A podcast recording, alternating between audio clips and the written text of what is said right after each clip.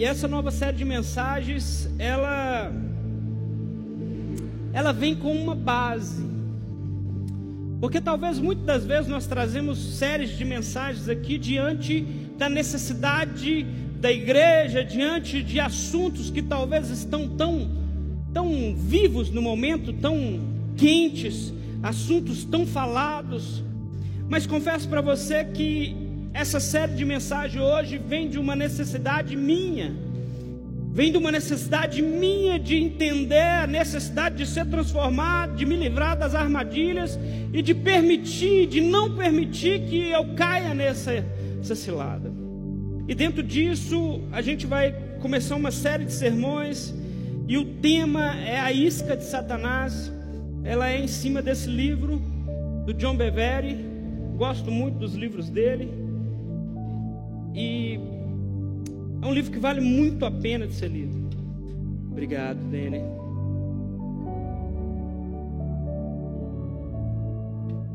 E hoje a gente vai começar uma série de mensagens sobre a isca de Satanás. E talvez o título ou o tema você fica assim, não, a isca de Satanás. Calma, tenha paciência comigo, que a gente vai caminhar e eu creio que Deus vai trazer luz. Lucas capítulo 17, o versículo é 3. Quem achou diz amém.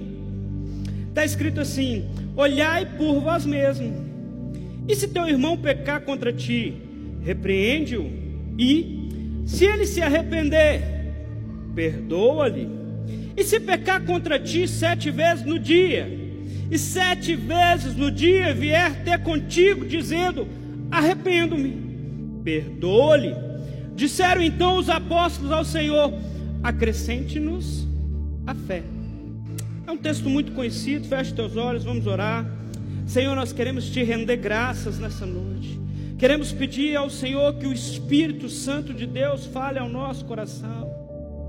Que o Senhor encontre nosso coração nessa noite como terra fértil, arada e preparada para a boa semente da tua palavra.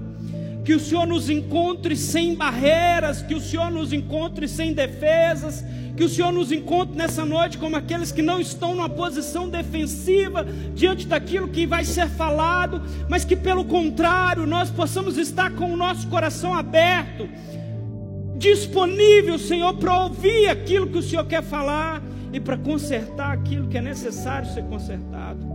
Espírito Santo de Deus, fale com cada coração, que ninguém, Senhor, ninguém, Pai ninguém saia daqui sem ser tocado, que ninguém saia daqui sem ouvir de fato a tua palavra e não somente ouvir de forma aleatória, mas essa palavra ache terra fértil em cada coração, em nome de Jesus. Amém. Esse texto que nós lemos é, é um texto até bem conhecido diante da igreja, é um texto bem conhecido diante de nós os discípulos dizendo: Olha, aumenta-nos a fé, ou então eles dizendo: acrescenta-nos fé. Em outras palavras, dizendo: Senhor, nós precisamos de mais fé, nós queremos mais fé. E quando nós olhamos para esse texto, nós vemos Jesus e vemos os discípulos.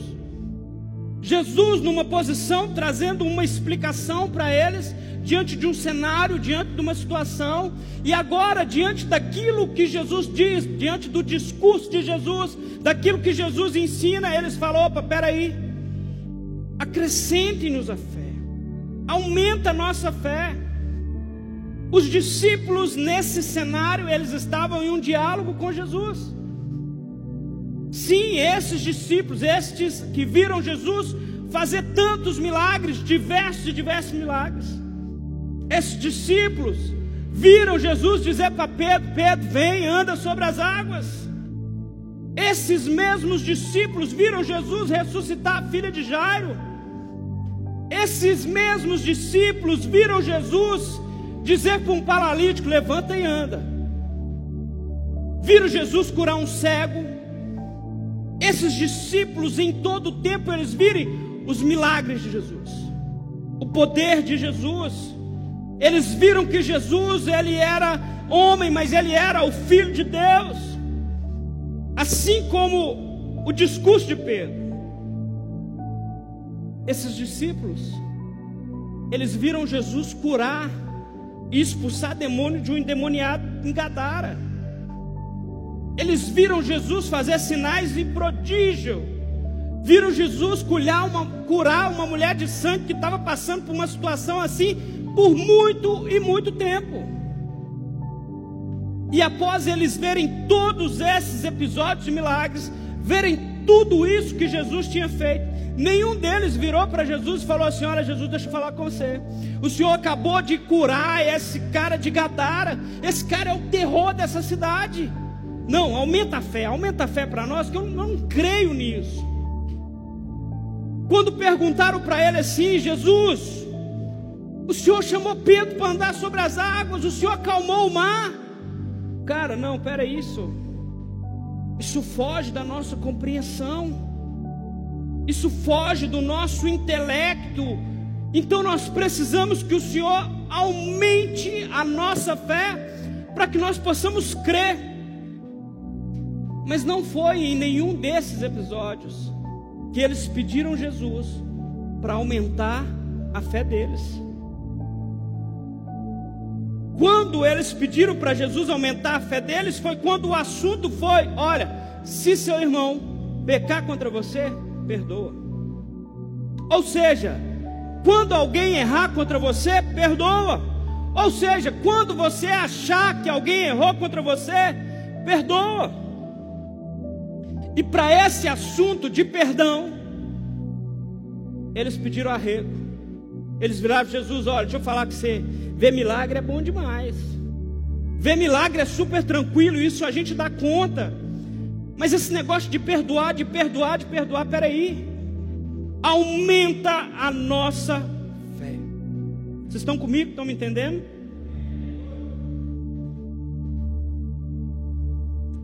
E a ofensa ela é o obstáculo mais difícil que nós enfrentamos hoje. A ofensa é o obstáculo que nos corrói por dentro, que nos machuca no peito. E a gente se entristece porque aquele clamor por mais fé não foi inspirado pelos milagres, mas sim por causa da ofensa. Não foi por causa que o mar parou, mas foi quando Jesus virou e falou assim: Olha, perdoa. Não sei como é que você está. Não sei como é que você chegou. Talvez o assunto que nós estamos tratando aqui hoje sobre perdão não é nada novo na sua vida. Pelo contrário, talvez seja algo de algum tempo que vem perpetuando e sempre que dá oportunidade você chuta ele para trás e fala: "Espera mais um pouquinho". Ainda não é tempo da gente resolver isso. E sempre que ele volta à tona, você dá um jeitinho, joga ele para trás. Talvez você pode estar tá ouvindo aí eu falar sobre ofensa, sobre perdão, e você está assim, cara, nada tenho contigo nessa mensagem, pastor. E é engraçado que é sempre assim. Nós gostamos sempre de dizer, olha, não tenho parte nesse sermão. Ou quem dera se fulano tivesse aqui hoje para ouvir isso que está sendo pregado. Lucas, no capítulo 17, no verso 1, e disse aos discípulos: É impossível que não venham escândalos, ou em algumas traduções pode estar escrito: É impossível que não venha ofensas. O Senhor começa trazendo uma direção e falando: Gente, vamos ficar claro é impossível que você não se ofenda. É impossível que o escândalo não aconteça. São coisas que são impossíveis. E quando nós olhamos para a expressão escândalo na língua inglesa traduzida, ela se traduz melhor como ofensa. Quando nós olhamos por todo o conteúdo de Mateus no capítulo 17, você vai ver que Jesus está falando sobre algo, sobre essa ofensa, sobre a importância de perdoar o nosso irmão, tudo tem a ver com a palavra ofensa, escândalo. E essa palavra, ela trata do pecado contra o outro. A palavra escândalo significa, de forma simples para nós hoje, colocar uma, uma armadilha no caminho de alguém. A palavra escândalo da derivação inglesa, ela é o gatilho da armadilha. Aqui, quando nós fazemos um arapuca, um alçapão, tem aquele gatilho, e aquilo que nós chamamos de gatilho, ele chama de escândalo, que é o auge da cena. Veja bem, e preste bem atenção. O problema não são os momentos que nós somos ofendidos. Isso não é um problema, porque Jesus virou e falou assim: Olha, deixa eu te deixar claro, vocês vão ser ofendidos. Vocês serão ofendidos. Ei, Luciano, você será ofendido. Mas o problema em si é qual é a nossa reação diante da ofensa. Como nós lidamos com essa situação? Eu tive um professor na faculdade e ele conta que aos 17 anos ele era deficiente, ele tinha uma perna menor do que a outra. E ele conta que com 17 anos ou 15 anos ele foi aonde hoje é o Instituto de Identificação, ele falou que há muitos anos atrás era a fábrica da Souza Cruz. E ele se dirigiu àquele local por uma vaga de estágio, uma vaga de emprego. E ao chegar naquele local, eles olharam para ele e falaram assim: Olha, você é inválido. Você deveria estar caçando, a gente de se aposentar, não de ocupar uma vaga de estágio. E quando ele deu essa aula para a gente, ele virou e falou assim: Olha, o problema não foi aquilo que eles fizeram comigo mas foi a minha decisão em o que eu iria fazer com aquilo que eles fizeram comigo. O que fazer diante de uma ofensa? O que fazer diante de um coração contrito, diante de um coração ofendido? O que fazer quando a ofensa chega? E ela chega. E ela vem. A gente fala que as ofensas são as armadilhas de Satanás. No nosso país, nós não temos essa cultura forte de caça. Mas nos Estados Unidos é muito comum as famílias saem de férias e saem para caçar, e saem para matar algum animal. E quando se fala de caça, duas coisas é fundamental para que a sua armadilha tenha sucesso.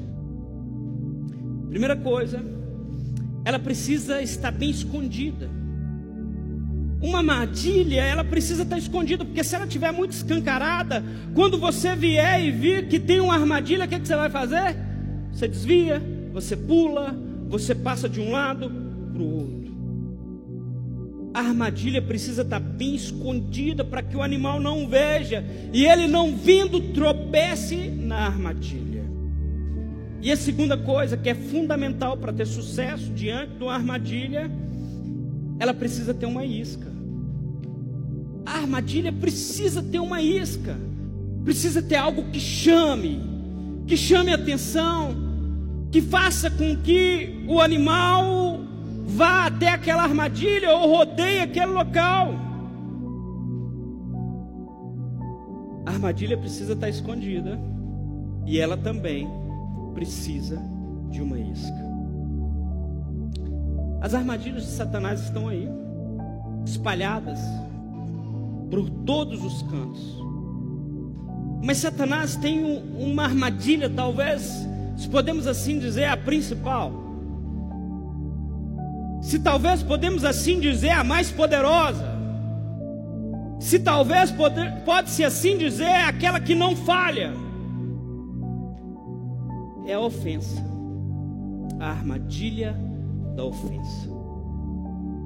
Pastor, como assim? Ofensa? Isso, isso mesmo.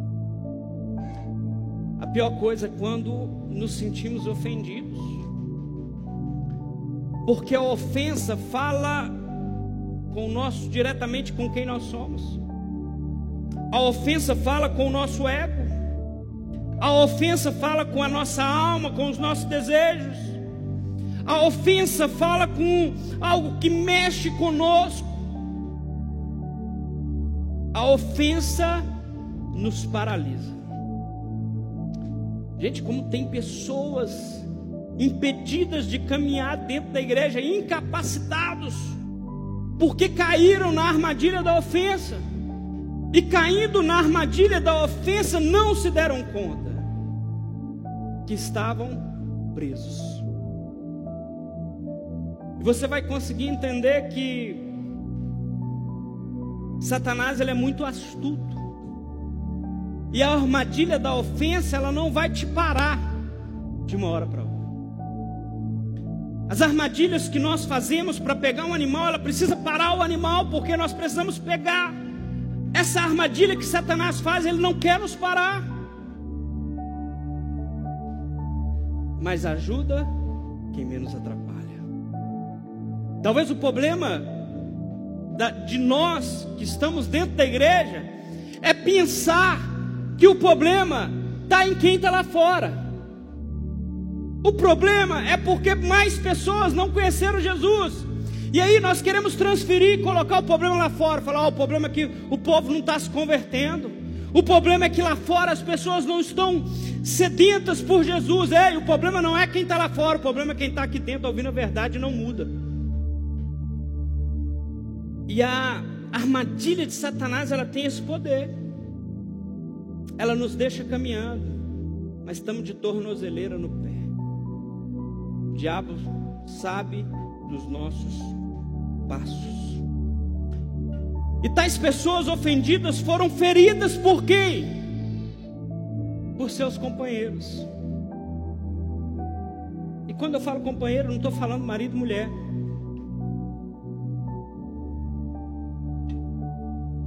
Tais pessoas ofendidas estão ofendidas porque foram feridos pelos seus companheiros, pelos amigos cristãos, pessoas que eles amaram e confiaram, e por isso a ofensa dói tanto, como se fosse uma traição, porque só tem capacidade de nos ofender quem nós amamos, quem nós respeitamos quem de alguma forma ou de outra encontra-se numa posição privilegiada. E quando eu digo privilegiada, não porque seja melhor do que nós, privilegiada porque tem a condição de receber o nosso afeto e o nosso carinho.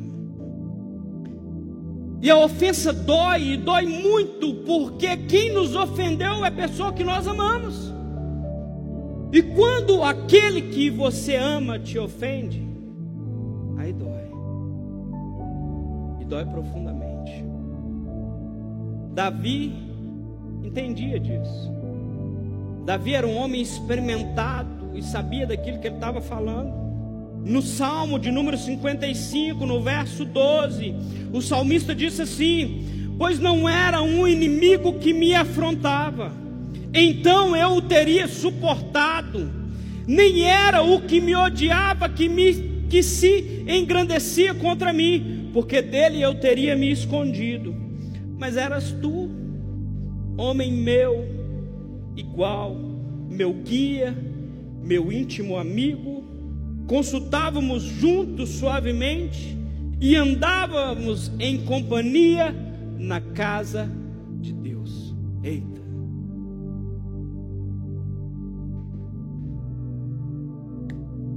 Quando nós estamos ofendidos, nós ficamos incapazes incapazes de avançar espiritualmente.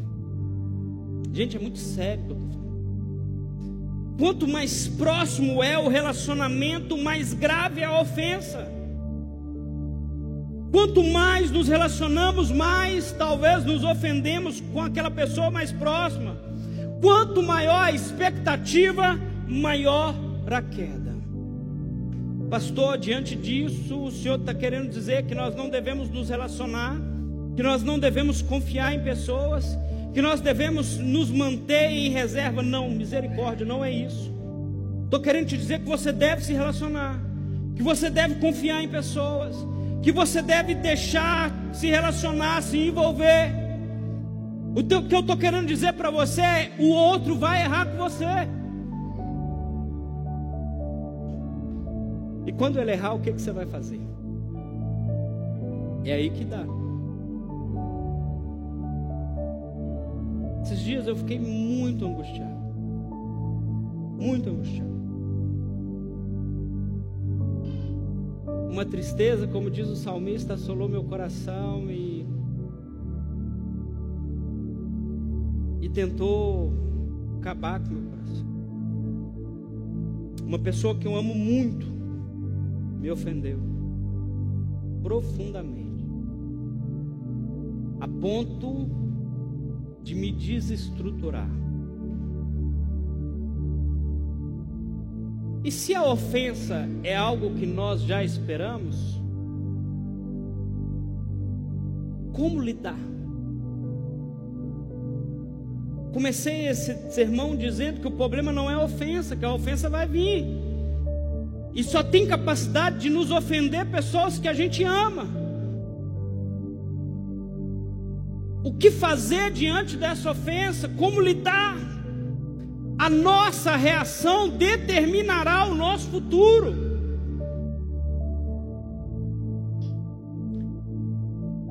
Confesso para vocês que eu não soube lidar com a ofensa. Eu não soube lidar com a situação. E quando nós não sabemos lidar com uma ofensa, só tem algo que impera em nós: a carne. Só tem algo que resta diante quando o espírito é abatido diante da ofensa, a carne fica doida para sair para fora, e aí cabe nós dominar.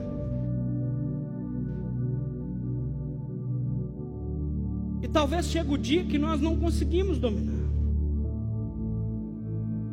E não dominar é arcar com graves consequências, é arcar com graves erros é imputar sobre nós talvez boletos que nós não temos condições de pagar. E eu não estou falando de dinheiro. Segundo Timóteo, capítulo 2, no verso 24. O servo do Senhor não deve viver brigando, mas ser amável com todos, apto a ensinar e paciente. Instrua com mansidão aqueles que se opõem, na esperança de que Deus o revele o arrependimento e assim conheçam a verdade, e então voltarão ao perfeito juízo e escaparão da armadilha do diabo que os prendeu para fazerem o que ele quer. O que mais nos surpreende diante disso é que o ofendido, ele muitas das vezes não quer admitir que está ofendido. O ofendido muitas das vezes não quer aceitar estar na posição de ofendido. E a questão não é colocar uma armadilha óbvia, mas fazer com que você não perceba que você já caiu nessa armadilha e você continue andando. Olha como é que Satanás é astuto. A ofensa nos impede de nos relacionarmos. Sabe por quê? Porque aquele ditado é, gato escaldado tem medo de água quente, um negócio assim, né? Ele está querendo dizer esse ditado que aquele que outrora experimentou água quente não vai mais se disponibilizar ou não vai mais permitir estar ao ponto de ser escaldado novamente. E aí imagina uma igreja, um povo, e aí não estou falando de Lagoinha Nacional, estou falando da igreja de forma geral. Imagine uma igreja de ofendidos se relacionando. Cada um com o seu escudo, cada um com a sua barreira de proteção, cada um com os seus moldes, a fim de que ninguém nos ofenda. E para que ninguém nos ofenda, montamos barreiras. Olha, Bruno, você pode ir só até aqui.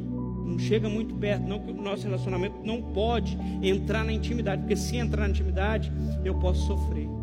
Então eu crio uma barreira afim antes, ou então eu ajo da outra forma. Antes de você me abandonar e me ofender, eu te ofendo.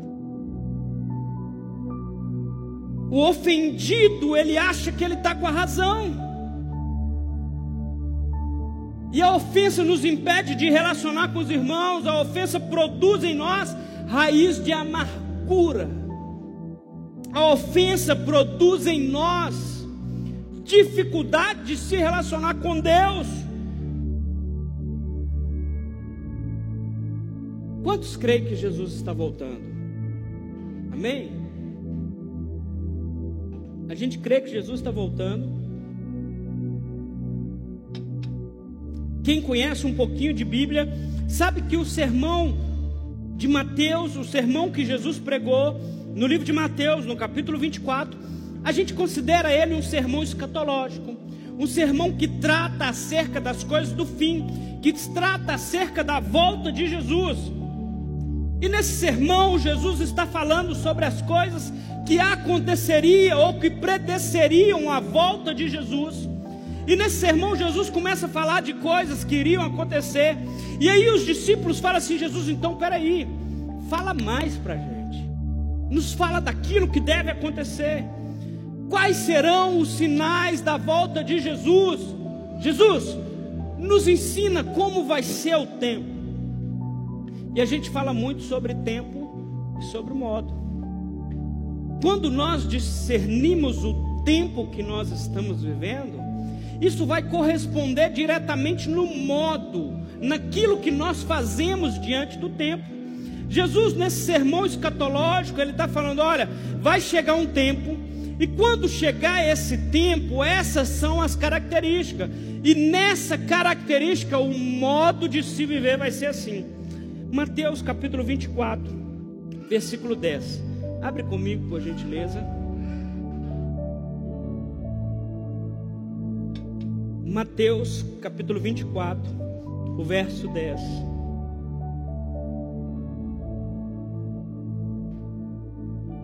Neste tempo, muitos hão de se escandalizar ou de se ofender, dependendo da tradução, trair e odiar uns aos outros. Olha o que Jesus está dizendo: olha, quando preceder o tempo da minha volta, quando chegar perto do tempo de, Jesus voltar, de eu voltar para essa terra, neste tempo, muitos hão de se ofender ou de se escandalizar, trair e odiar uns aos outros. Olha para mim agora. Olha o cenário que a igreja brasileira e talvez mundial, não vou falar mundial porque meu conhecimento somente aqui Olha o cenário que nós vivemos hoje. Olha o cenário que se vive dentro da igreja, uma igreja de um povo ofendido. E a igreja de povo ofendido funciona da seguinte forma: eu fico até que eu não seja ofendido, ou quando a ofensa passar muito perto, eu ó, A igreja brasileira se tornou uma igreja ofendida. Porque o povo ofendido, neste tempo, muitos hão de se ofender, ou seja, muitos estarão ofendidos, e quando estiverem ofendidos, o fruto dessa ofensa será traição, ódio entre uns aos outros. Uma igreja ofendida. E existe duas categorias de ofendido. Aqueles que foram ofendidos de fato, injustamente mas existe também aqueles que acreditam que foram tratados injustamente, que foram ofendidos, que talvez pela ótica de, de já terem sido ofendidos anteriormente, interpretam ou traduzem aquilo que o outro diz como ofensa. Uma forma muito usada pelo inimigo para manter as pessoas presas é a ofensa. A ofensa oculta, a ofensa encoberta. Você quer ver a ofensa encoberta? E aí, Felipe, como é que você está? Está tudo bem. O nosso discurso é sempre: está tudo bem. Está tudo bem. E enquanto nós não mudarmos o nosso discurso, e entenda, enquanto nós não formos verdadeiros no nosso discurso, e aceitarmos que talvez não esteja tudo bem, que talvez estamos ofendidos, essa ofensa perpetuará. E o que nos impede de dizer para o outro que estamos ofendidos? Orgulho. O orgulho faz com que você se veja como uma vítima. E se eu sou uma vítima, tudo que o outro fez diante de mim está errado. E aí a gente retém. Talvez é muito lindo reter esse perdão, se sentir dono da razão, por talvez acreditar que você é inocente, que você foi ofendido e que você não tem obrigação nenhuma de perdoar. Embora talvez a sua condição verdadeira esteja oculta aos seus olhos ou aos olhos dos outros. Quando você diz está tudo bem, quando você diz não, não tem nada não, está de boa. Essa situação não está oculta aos olhos de Deus.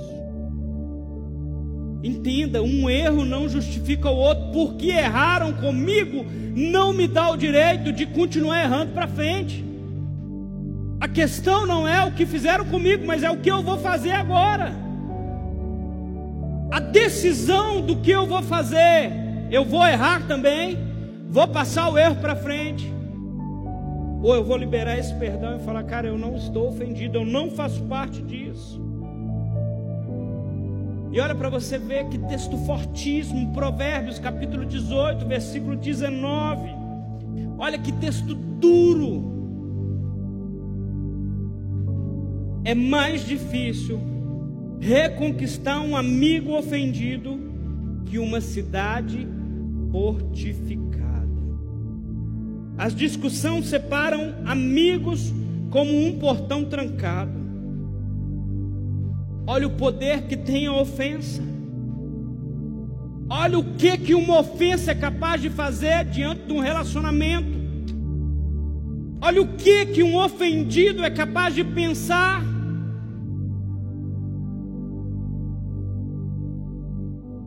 E quando nós estamos ofendidos?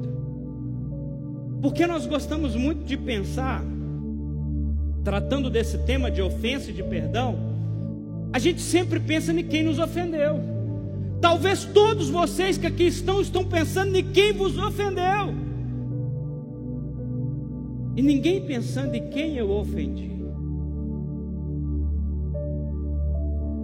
Talvez diante de tudo isso que eu falei, você está construindo argumentos e bases bíblicas para dizer: olha, eu tenho o direito, porque eu fui ofendido. Mas eu queria te levar a pensar, e aí, quem você ofendeu? Você já pensou em quem você ofendeu? Você já pensou em quem você machucou? Porque talvez nós estamos como aquela igreja de Laodiceia. Apocalipse capítulo 3, versículo 17 e 19 diz assim: Você diz, sou rico e próspero, não preciso de coisa alguma, e não percebe que é infeliz, miserável, pobre, cego e está nu. E eu aconselho que compre de mim ouro purificado pelo fogo, e então será rico. Compre também roupas brancas para que não se envergonhe da sua nudez, e colírio para os seus olhos, a fim de enxergar. Eu corrijo e disciplino aqueles que amo. Por isso, seja zeloso e arrepende-se. Jesus se dirigiu à igreja de Laodiceia falando: Olha, vocês estão muito pensando que vocês estão se achando. Vocês estão confundindo aquilo que vocês têm com uma condição espiritual. Vocês estão achando que vocês não têm necessidade de nada, talvez que vocês estão aqui para liberar perdão para alguém, mas Jesus está dizendo: olha, presta atenção. Talvez você precisa é pedir perdão, rapaz. Jesus virou para aquela igreja de Laodiceia e falou: infeliz, miserável, cego, nu. Vocês estão confundindo o poder financeiro com o poder espiritual. Você está confundindo as coisas espiritual com a aparência do mundo. Vocês estão confundindo aquilo que é demonstrado para todos e aquilo que é demonstrado para mim. E eu sou dos corações e sei como está. O orgulhoso ocultou a sua real situação.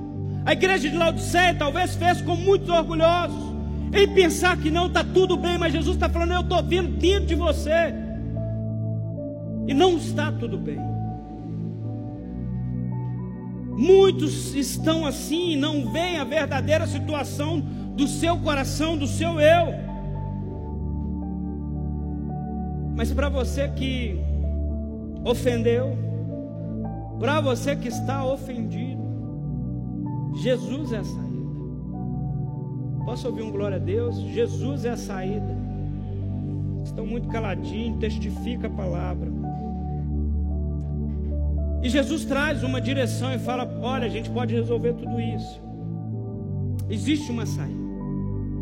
E a saída é que de mim compres ouro refinado pelo fogo. E talvez você já leu essa passagem por muitas vezes e nunca entendeu o que Jesus estava querendo dizer diante de uma situação dessa. Jesus falando: compra de mim ouro. Talvez você está assim, Jesus, não estou te entendendo. Entenda uma coisa: o ouro puro Ouro puro, ele é leve e ele é flexível. Ele não é rígido. O ouro puro você com o dedo assim você marca ele. O que faz o ouro ficar rígido são as impurezas. O que faz ele ganhar essa rigidez são as impurezas. São outros metais que são adicionados a eles. Metais que são misturados no ouro ao ponto dele se endurecer. E aí Jesus fala: olha, um coração quebrantado e contrito, não, o Senhor não resistirá. Só que a ofensa endurece o coração. E se não tratarmos uma ofensa, ela vai produzir frutos e frutos pecaminosos. Nos impede de chegar onde Deus tem para nós. E o primeiro passo para que isso aconteça é que a gente possa refinar o ouro, é necessário triturar o ouro. É necessário que o ouro vire pó. E talvez diante da ofensa, ao te machucar, ao doer no seu coração, Deus está querendo tratar algo que já existia aí dentro. E Deus está tratando. Deus mói, refina, e depois coloca-se uma substância que vai separar o ouro dos outros metais, das outras matérias. E aí é levado em uma alta temperatura. E nessa alta temperatura acontece essa divisão do ouro puro e dos metais. Talvez na alta temperatura da ofensa, você tinha a opção de permitir que os metais fossem separados de você, que as impurezas fossem embora e que o ouro puro prevalecesse diante da sua situação. Só que muitas das vezes nós não permitimos que isso aconteça. E a gente faz com que não se separe as impurezas do ouro, que a contaminação perpetue e aí o que sobra é ofensa. 1 Pedro capítulo 1, versículo 6 e 7, estou acabando. Portanto, se alegrem-se com isso, ainda que agora, por algum tempo, vocês precisem suportar muitas provações. Elas mostrarão que a sua fé é autêntica. Como fogo prova e purifica o ouro, assim sua fé está sendo experimentada e ela é muito mais preciosa que o simples ouro. Isso resultará em louvor, glória e honra no dia em que Jesus Cristo for revelado. Não se queimará como a palha. Sabe como que Deus nos molda? A Bíblia fala que nós somos transformados através do sofrimento. Deus nos refina com aflições, Deus nos prova com tribulações. Tudo isso é capaz ou são cenários para revelar o Cristo que habita em nós, ou o pouco de Cristo que nós temos, ou aquilo que nós dizemos que somos e talvez não somos nada do que dizemos. E esse calor separa as impurezas. Porque no calor da ofensa, o perdão é a matéria-prima que separa as impurezas do ouro fino. E aí, o perdão é capaz de acabar com a disputa, capaz de acabar com a amargura, com a inveja e com tantas outras que impedem com que o caráter de Cristo se revele em nós.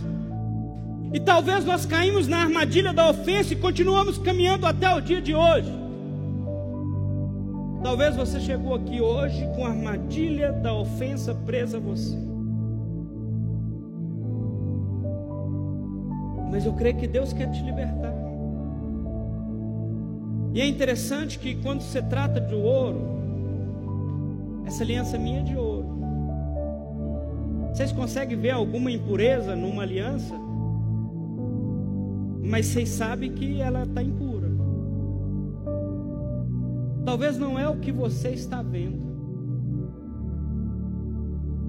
mas Deus sabe quem é Talvez é o que habita dentro de você e para os outros, os outros olham e está tudo bem. Você não consegue ver as impurezas dessa aliança até ela ser colocada no fogo. O fogo revela o ouro puro dos outros metais. Pessoal do louvor pode subir. E hoje você está aqui para que você faça uma escolha. Você pode continuar culpando o seu marido, você pode continuar culpando a sua esposa, você pode continuar culpando o seu pastor, o seu patrão, os seus amigos, os seus líderes, a sua mãe, o seu pai. Você pode continuar culpando todo mundo e viver preso. Ou nessa noite você pode assumir que você precisa liberar perdão. Que há necessidade de você de liberar a ofensa.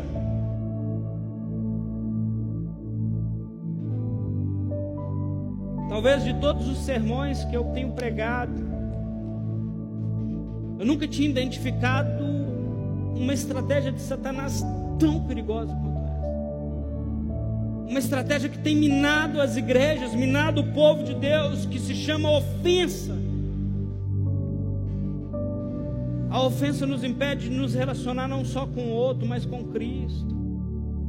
A ofensa nos impede de nos abrir para um novo relacionamento. Porque por eu estar ofendido, eu não consigo permitir que o outro entre. Porque está doendo ainda. Porque estou machucado. Essa semana eu li uma frase, acho que foi essa semana, não sei se foi do Drummond. Quando você está machucado, está doendo até um carinho, ainda dói. Até um carinho ainda dói. Se coloque sobre seus pés.